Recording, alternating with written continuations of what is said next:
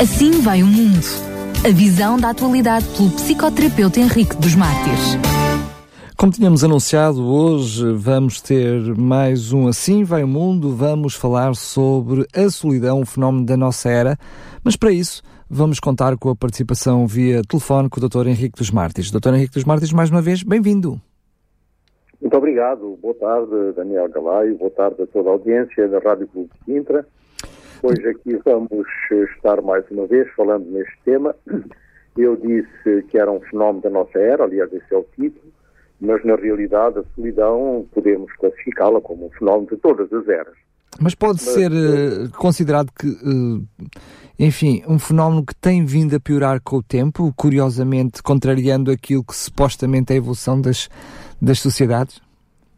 Exatamente. É, é um fenómeno que tem vindo a piorar, sobretudo na juventude, uma coisa que era rara, muito rara na, uh, antes da, da, da, nossa era, sobretudo depois da guerra, uh, no pós-guerra, uh, os jovens estavam muito ocupados na, na sobrevivência, estavam muito ocupados na, na, a tentar viver e trabalhavam muito cedo, os jovens começavam a trabalhar por volta dos 10, 12 anos no campo, ajudando os pais, porque era uma necessidade da época.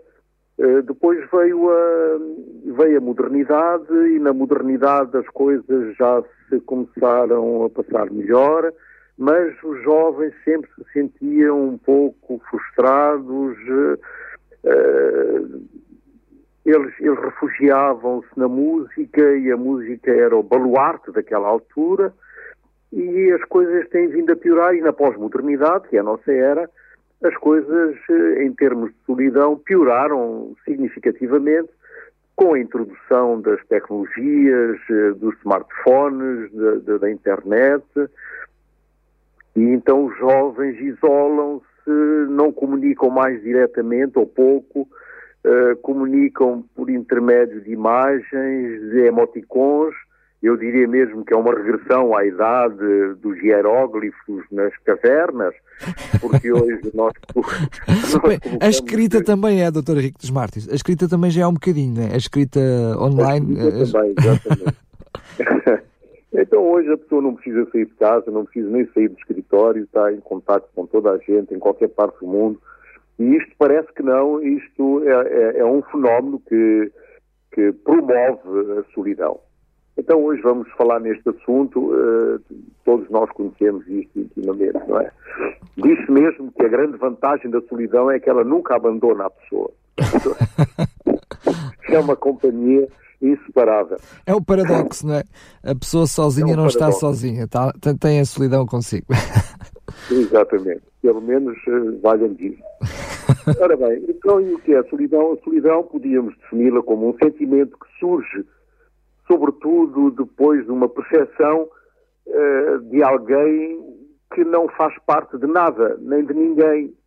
Uh, alguém que sente que dentro dele está um vazio, sente isolado, uh, não tem um sentimento de pertença, ou pelo menos não desenvolveu esse sentimento de pertença.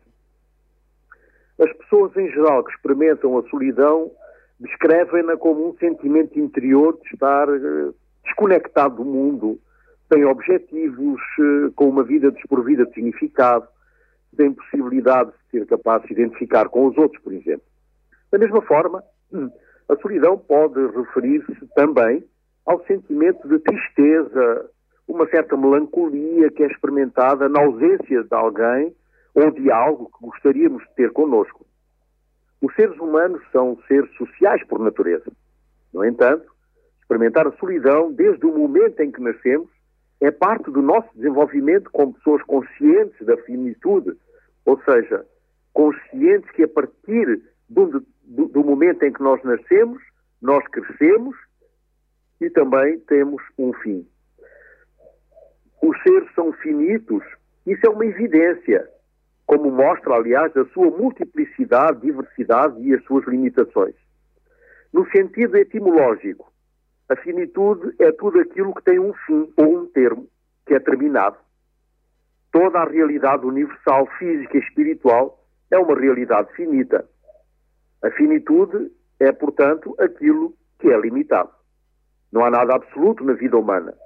E se houvesse algo que fosse da ordem do absoluto, só poderia ser expresso de uma forma relativa.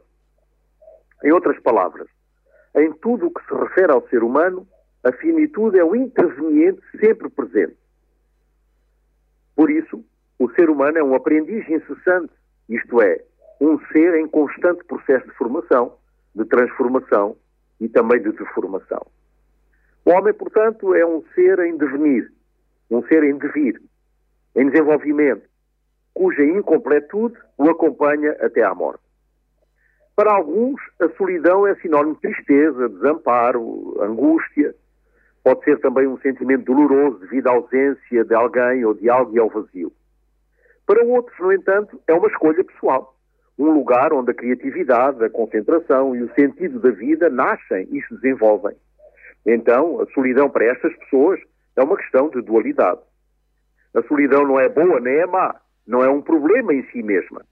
A forma como nós a interpretamos, como nós a assumimos e onde ela surge é que vai determinar o impacto que ela pode ter nas nossas vidas. O sentimento ou essa sensação de solidão podem responder a múltiplas situações e circunstâncias. Algumas circunstâncias, aliás, são conscientes e outras, eh, eu diria a maioria, são até inconscientes.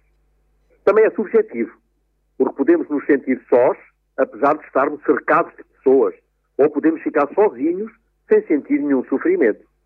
A solidão reflete, por isso, a percepção do sistema de relações sociais do sujeito a essa rede que é essencial para manter uma boa saúde mental e também uma boa saúde física. Então, como é que surge a solidão no âmbito mais estrutural? Ora bem, quando estamos sem um parceiro, dizemos que estamos sozinhos. Mas a solidão é uma invenção moderna que afeta os habitantes das cidades, lugares onde todos somos anónimos e nos comportamos como se não tivéssemos nada a ver uns com os outros. Antes, as pessoas viviam em grandes estruturas familiares, em casas espaçosas, onde várias gerações e parentes viviam juntos e em perfeita harmonia. A solidão nasce, portanto, no coração do trágico romantismo do século XIX, quando o individualismo foi imposto, quando, como uma regra social, as pessoas se trancaram em seus ninhos de amor por duplas diferentes, mas complementares. As ruas e as praças foram esvaziadas e todos procuraram sobreviver por si mesmos. O colapso das redes de solidariedade na pós-modernidade nos deixou sozinhos, especialmente aqueles que não têm algum próximo para compartilhar a sua solidão. Em vez de criar novas redes, sociedade, a sociedade nos diz que, como um casal, se vive melhor. É por isso que procuramos a nossa meia laranja, alguém que preencha a nossa solidão, que sempre nos acompanhe e que não nos abandone.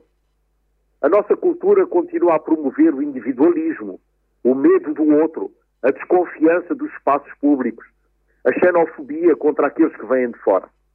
Mas, ao mesmo tempo, nos encoraja a buscar a felicidade no amor por uma pessoa. Dedicamos muito tempo e recursos para encontrar a pessoa ideal e então nos trancamos em bolhas de amor. Alguns até abandonam a sua vida social.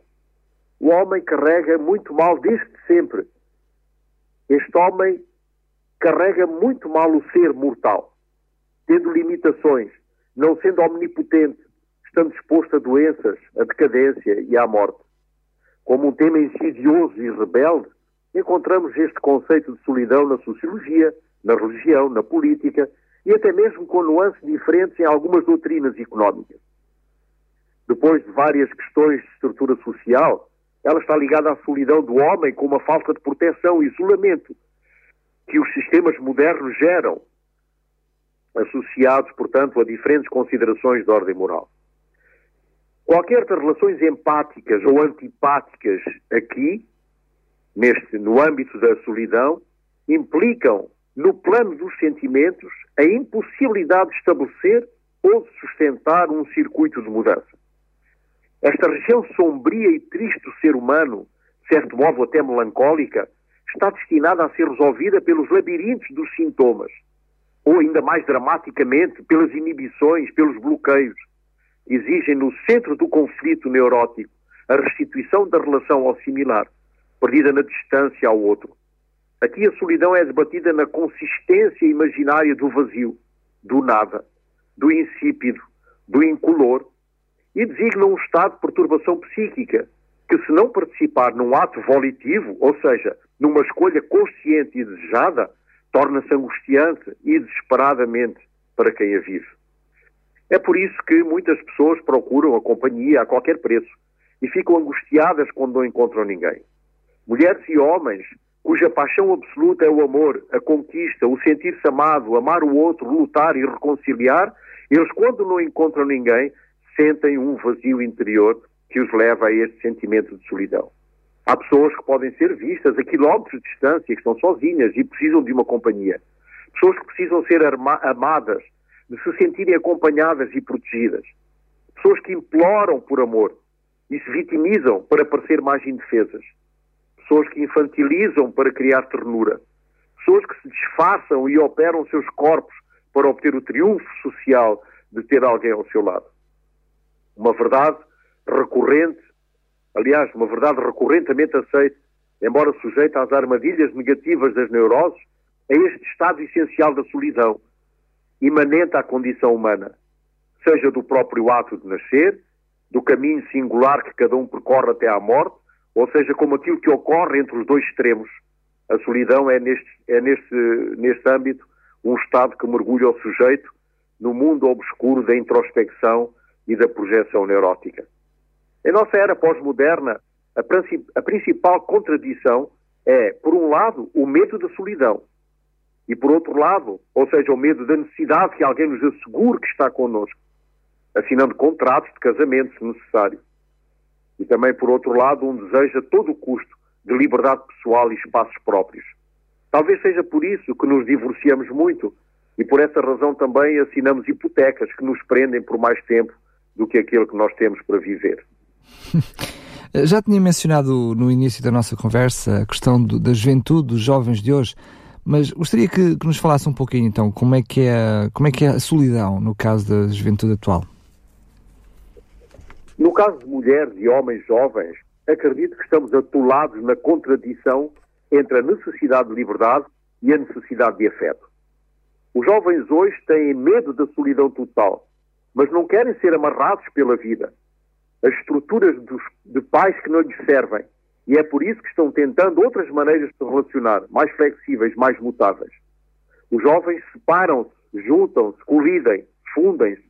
E tudo acontece sob uma intensidade e uma velocidade que assustam os nossos avós e até nós. Essas reflexões adquirem um sentido de verdade irrefutável em pequenos momentos da vida, muito especialmente nos encontros com o real, com o palpável, o sentido do ser na sua esfera de ação. Embora a imaginação da solidão coletiva seja sinónimo de horror e de vazio, a realidade é que todos nós gostamos de ficar sozinhos de vez em quando. Porque a solidão é também um lugar tranquilo em que nos encontramos connosco mesmos.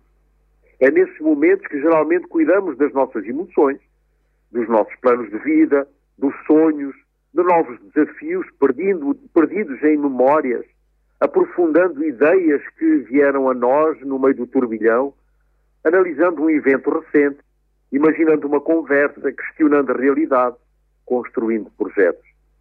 Na solidão podemos fazer autocrítica, descobrir porque nos comportamos de uma certa maneira ou de outra, sonhar com um mundo melhor, analisar nossos sentimentos ou perder-nos em nossas fantasias e quimeras. Mas, Dr. Henrique dos Martins, a verdade é que a solidão, na sua maioria das vezes, eh, é algo negativo. Aliás, eh, até dá lugar a bastante sofrimento. A solidão e a morte são exemplos tão dolorosos e laboriosos, sejam reprimidos ou renegados, como se de facto nada do que aconteceu nos tivesse alcançado. Exceto pelo infeliz sujeito, que já se tendo investido no trabalho de luto, tenta recompor o espaço da solidão que deixa no real a perda do outro no lugar do objeto de amor. Mesmo que essa perda não seja definitiva, mesmo que seja só uma situação de ruptura ou de separação. Na verdade, ninguém gosta deste tipo de solidão, que aparece geralmente depois de sofrer a perda de um vínculo significativo. Este estado de espírito, geralmente, representa uma prisão, quando não eleito, e vive num estado de angústia especial. A solidão também faz parte do território da crise de identidade, uma oportunidade para reafirmar as diferenças que nos, que nos tornam únicos. Sigmund Freud, por exemplo, passou por esse deserto como resultado das suas reflexões sobre o ser humano, que não coincidiam com a ideologia social da época. Isto levou a alguma exclusão por parte dos seus contemporâneos da profissão e mais tarde levou até à decisão de Adolf Hitler, que ordenou queimar todos os seus livros. O ser humano tem necessidade de companhia por natureza. Isso desde o início do tempo em que foi formado em grupos para sobreviver. Não apenas fisicamente, mas também psicologicamente. A exclusão nas tribos, por exemplo, era frequentemente uma causa direta de suicídio. Sem laço de solidariedade, o ser humano sente-se mais indefeso e resiste menos ao, ao stress.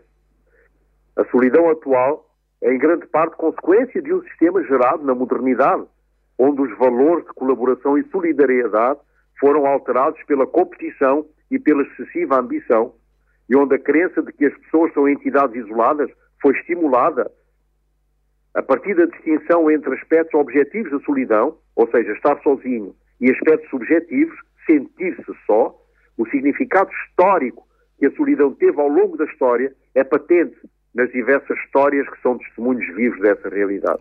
Existem alguns fatores que, que sejam desencadeantes desse sentimento de solidão? Existem realmente alguns fatores que predispõem o indivíduo ao medo da solidão. Fatores de natureza cultural, fatores de natureza social, exercem uma grande influência na criação de modelos e de estereótipos que condicionam a consideração daquilo que é normal e daquilo que não é normal a intensa influência desse modelo sobre as nossas expectativas faz com que muitas pessoas atinjam certas idades e considerem uma falha quando alcançam alguns marcos. Ter um parceiro estável, formar uma família ou ter um certo status de vida. Eles se sentem diferentes, inadequados, falidos ou tristes, mas acima de tudo sentem medo. Nesses modelos, não podemos ignorar a perspectiva do género, influenciam o que se espera dos homens e das mulheres em muitas áreas da vida. Tradicionalmente, os estereótipos do género feminino pressupõem que formar uma família ou ser mãe é próprio da mulher, enquanto nos homens os estereótipos do género masculino enfatizam a independência e a autonomia pessoal. Em ambos os casos, estes estereótipos implicam uma avaliação social e pessoal que influencia as ideias e os significados da solidão. O medo de não ter um parceiro e ficar solteira nas mulheres é muito frequente. Para os homens, os estereótipos muitas vezes apontam noutra direção. Consideram que a solidão é um sinal de independência e criam outros desequilíbrios, como o medo do compromisso, por exemplo. Compromisso, de acordo com Sternberg, refere-se à decisão de amar e manter o amor com essa pessoa. E é lá define-o como a intenção de apostar no relacionamento do casal e mantê-lo e mantê-lo durante muito tempo, além de diferentes tipos de obstáculos e dificuldades. No que diz respeito aos relacionamentos, o medo do compromisso é a preocupação, a dúvida ou a insegurança de iniciar ou manter um relacionamento, apesar dos obstáculos ou das dificuldades que possam surgir. Em geral, é expresso sob a forma de pensamentos e emoções contraditórios, emoções que, que estão eh, em, em permanente contradição que provocam desconforto emocional significativo no sofredor e no parceiro. Eles costumam viver períodos que alternam emoções muito opostas: atração, decepção, motivação, apatia, culpa, reprovação. Um outro fator que predispõe ao medo da solidão é o medo do excesso de responsabilidade, autoexigência ou perfeccionismo, o medo de fracassar. É inevitável sentir emoções intensas diante de um relacionamento que não está a caducar, e a tomar a decisão de acabar com ele ou tentar redirecioná-lo. Culpa, arrependimento, dúvidas, ansiedade, medo, desamparo, impotência ou mesmo raiva tomam conta do indivíduo.